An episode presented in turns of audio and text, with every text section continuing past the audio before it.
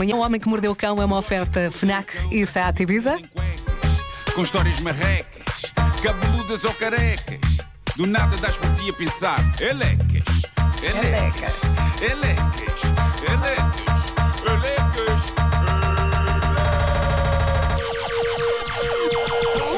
O homem que mordeu o cão traz-te o fim do mundo em cuecas. Elecas. O homem que mordeu o cão traz-te o fim do mundo em cuecas. Título deste episódio: Pipocas voando na direção de um sacana alto. Bom, de Então, mais, giro estares a falar de pipocas quando temos estado a falar disso na emissão. E não combinámos nada. certo. Claro que combinámos, isto é super bem feito. Eh, bom, eh, tenho aqui novas de uma das personagens mais recorrentes desta rubrica, o americano David Rush, o homem cuja ocupação parece ser simplesmente bater recordes, bateu mais um. E eu não percebo se este é espetacular ou se é xoxo, porque consegue ser as duas coisas ao mesmo Diz tempo. lá. Eu acho que ele já não sabe o que inventar mais. Eh, e então saiu-se com esta. Ele bateu o recorde de maior número de pipocas apanhadas no momento em que saltam de uma frigideira no fogão quando estão a ser feitas. Estás a perceber a, a lógica daquilo? Sim, Pop, pop, pop, pop, e ele está lá a agarrar no ar. com as mãos. Com as mãos. Ahm, portanto, quando se faz pipocas metendo milho na frigideira, se não se põe uma tampa em cima, Aquilo elas começam a tudo, voar sim. para todos os lados quando o milho rebenta e quando se transforma em pipoca. Mas o David Rush decidiu então que o seu próximo recorde era posicionar-se junto ao fogão no momento em que as pipocas começam a saltar e, eh, como elas saltam, meu Deus, com a breca, eh, e então apanhá-las eh, o máximo. Parece um tiroteio aquilo. Num minuto. Sim, sim. Eu devo dizer que este recorde, no entanto, Vera, desiludiu-me em dois aspectos. Então. Eu achei que ele ia bater o recorde apanhando as pipocas que saltam com a boca. Pá, e não foi, foi com as mãos. E agora que eu penso nisso, se ele tentasse com a boca e tendo em conta que as pipocas voam que nem balas, pá, se calhar isso matava-o, não é? Se a Claro. pipoca lhe fosse direita à goela. Ah, depois desiludiu-me porque o número de pipocas apanhadas por ele não é estrondoso. Ah, Deixa-me tentar Se calhar adivinhar. tu e os nossos ouvintes estão à espera de um número maior. Ah, 100? Não, não. ah, 36. É xoxo, não é? Não, não, não, não, não. 36 pipocas Sim, sim, é bastou para xoxito. bater o recorde, já que o anterior estava em 34. Pertencia a um senhor australiano. Mas olha, mas ele, ele uma está. tristeza no ar depois Yeah, deste recorde. exato, ele, ele apanha com as mãos juntas ou com as mãos separadas? Estou a tentar. Não, é com as duas. Tá- Com as- tá- tá- elas estão a voar estão e ele está tipo trás, trás, trás, trás, trás. Também podia juntar as duas e tentar, tipo, É recebê-las. conchinha. Não, não, não, não. Ele, foi, ele, ele vai com uma, vai com outra, vai com outra. com Ok. outra. É isso. Ah, bom. Vera, caros ouvintes, ah, estão preparados para ouvir a história da vida de um indivíduo? Estamos! Eu sei que a dada altura todos vocês vão questionar-se para onde é que isto vai, mas venham daí. Isto foi um rapaz de 29 anos que desabafou na internet e agora a história chegou a vários sítios, até a jornais. Isto é coisa para resultar um dia num filme. O rapaz começa por contar que a mãe engravidou dele depois de passar Oi. uma noite com um. E estas são as palavras que ele sempre ouviu da mãe, depois de passar uma noite com um sacana alto, de quem ela nunca mais teve notícias. Então ela Oh. ficou grávida com o filho, com ele, Ah, e ele diz: A minha mãe teve o seu parto em casa e deitou cá para fora o seu único filho, eu. Quando preencheu todas as papeladas, ela recusou-se a dar qualquer informação sobre o meu pai e, por isso, de acordo com o governo, eu não tenho pai. Pronto. Ah, ele conta que a infância foi boa. Diz ele, "Ah, a minha infância não foi difícil, a minha mãe era médica e por isso, no que toca a dinheiro, tínhamos estabilidade. Quando a minha mãe trabalhava, a minha avó tomava conta de mim, tudo corria bem, mas a minha mãe recusava-se sempre a falar sobre o meu pai. Tudo o que ela dizia era que ele era um sacana alto.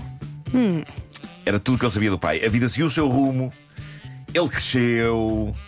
ah, ganhou uma profissão, conseguiu uma profissão, encontrou o amor, diz que conheceu a miúda dos seus sonhos, Sim. Que era empregada num café onde ele entrou um dia para beber qualquer coisa. Ele diz: Eu tinha 19 anos, ela tinha 24, tinha um cabelo preto longo, lindo, tinha uma cara adorável, um corpo incrível, era super doce, entendíamos bem, pedi-lhe o número, a partir daí as coisas seguiram o seu caminho, começámos a sair juntos, a família dela e a minha aproximaram-se, a dada altura pedia em casamento no café onde nos conhecemos. Para a minha grande felicidade, ela disse que sim.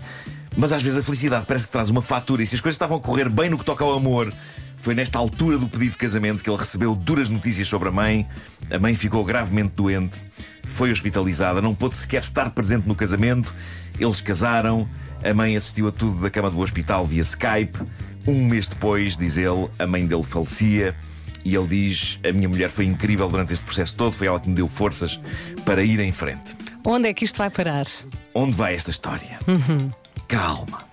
Quando morre alguém importante na vida de alguém, segue-se a árdua tarefa de limpar a casa da pessoa falecida, não é? E dar coisas e vender outras e encontrar muita coisa que não se sabia que existia. E nas limpezas, este rapaz encontra um velho álbum de fotos dos tempos da mãe na faculdade. E ele diz: Reparei numa coisa curiosa, diz ele. Um rapaz que aparecia muito nas fotos de faculdade com a minha mãe era nada mais nada menos do que o pai da minha mulher. Espantado, Vou tirar a trilha. Ah! espantado, fui ter com ela com o álbum. Ela achou estranho e disse: Epá, temos de falar com o meu pai sobre isto. Vamos ter com o meu sogro e ele conta-nos, não sem alguma vergonha e arrependimento, dos tempos em que namorou com uma rapariga na faculdade, engravidou-a, não conseguiu lidar com isso e desapareceu para outra parte da cidade. Ah! Estamos todos de boca aberta, não estamos? Acho que sim. E eu explico-lhe, diz ele: Então, mas essa rapariga era a minha mãe.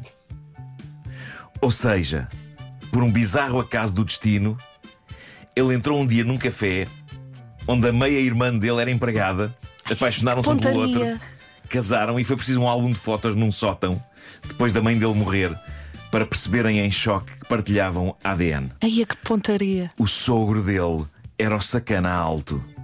O sogro dele era também pai dele. Era o pai alto. E o que é que se segue agora? Ele diz: ficámos em choque, mas a minha mulher e eu falámos sobre o assunto, decidimos que vamos tentar continuar juntos e nunca mais falar sobre isto. mas para já os planos de termos filhos ficaram pelo caminho. Pois. Capaz de ser melhor. Pois, pois, pois, pois, Capaz pois. de ser melhor. Há dias, se bem te lembras, surgiu uma história parecida com esta, embora não tão épica como esta. Uhum, Ahm, estas pessoas não se conheciam antes de se apaixonarem, por isso o estatuto de meio-irmão aqui epá, é quase um detalhe, só que não é, não é? Ah, eu não sei se isto vai resultar para eles, coitados. É que, É que vai, vai, vão ter sempre aquele, aquela nuvem ali, não é? a, a bizarria aqui não é só o facto de eles terem de lidar com o facto de serem meios irmãos. É, é que também é muito estranho ele conviver com o sogro, que é o pai dele. É, é muito estranho mesmo. É? Olha, quando, qu- quando tu ah, divulgaste o final da história, eu olhei ali para a produção e vi a Inês abrir os olhos, os olhos e a boca, tudo ao mesmo tempo. Nos comentários há muita malta a dizer: epá, façam um teste de ADN, porque uma fotografia num álbum não prova nada. Quer dizer, epá, a não ser que ele, te- que ele tenha engravidado várias mulheres Exato. e fugido a seguir, eu creio que não há grande volta a dar aqui, não é? Há pessoas que dizem que é um facto quase cientificamente provado que Fogo. irmãos que não crescem juntos e não se conhecem podem acabar atraídos um pelo outro se só se encontram muito mais tarde na vida sem saberem que são irmãos.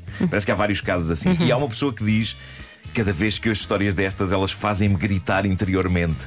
Que infortúnio. Lamento imenso, mas fico contente que tenham decidido ficar juntos. A maioria das pessoas que passa por uma descoberta destas não fica. Pá, eu acho que deve ser muito. É, é muito complicado. É... Muito difícil que uma relação destas vá em frente, por muito boa intenção que Exato. eles tenham, mas eu acho que algo muda, não é? É Como um interruptor, há um É. interruptor, há um interruptor que se liga ou que se desliga. Quando essa relação começar a ter momentos complicados, se calhar termina, não é? É isso, é isso. Mas, Está ali mas, aquele eh, peso, aquele peso, não é? Ah, mas pronto, olha que as coisas corram bem para Sim, eles. sim, eu era- acho que o mais estranho é se o sogro começa a querer compensar tempo perdido e começa a chamar-lhe filho, não é? Ai. Dá cá um abraço ao teu pai, sogro, sogro, dá um abraço ao teu sogro. Família, meu Deus.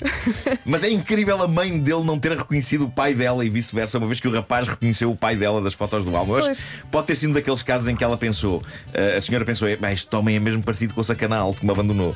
E o pai dela pensou, esta mulher é mesmo parecida com a miúda grávida que eu abandonei. Mas era tão improvável a Sim, coincidência de de facto serem estas pessoas que eles devem ter seguido em frente. E depois com a doença também a senhora não deve ter visto muito mais Claro. vezes o homem. Claro. E. Bem, mas que história. Sim, aconteceu. Que história. Bom, vamos às, às sugestões FNAC. Vamos, assim que eu encontrar o papel. Sim, tens tempo. Amanhã é sexta-feira santa, o domingo de Páscoa já está aí à porta e por isso sugestões FNAC desta semana eh, chegam mais cedo, chegam hoje. Vamos começar com uma sugestão especial a pensar nos miúdos, o novo livro dos inconfundíveis Drew Daywalt e Oliver Jeffers. Epá, eu sou grande fã do Oliver Jeffers.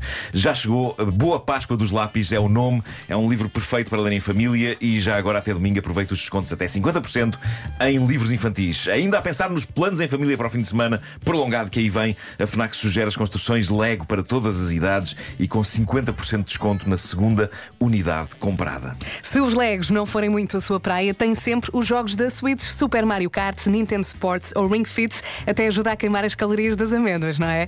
E por último, eh, mas não menos importante, também está disponível o novo drone G-Mini 2 SE. É super leve, fácil de usar, voa no máximo até 31 minutos, bem bom, e é super resistente ao vento. No fundo, é um drone quase anti-queda.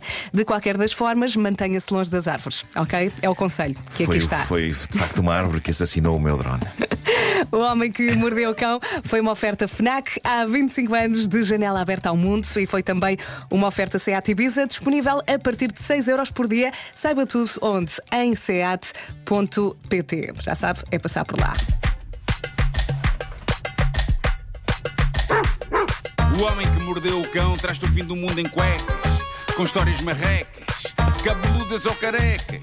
Do nada das por ti a pensar, elecas, elecas, elecas, elecas, elecas.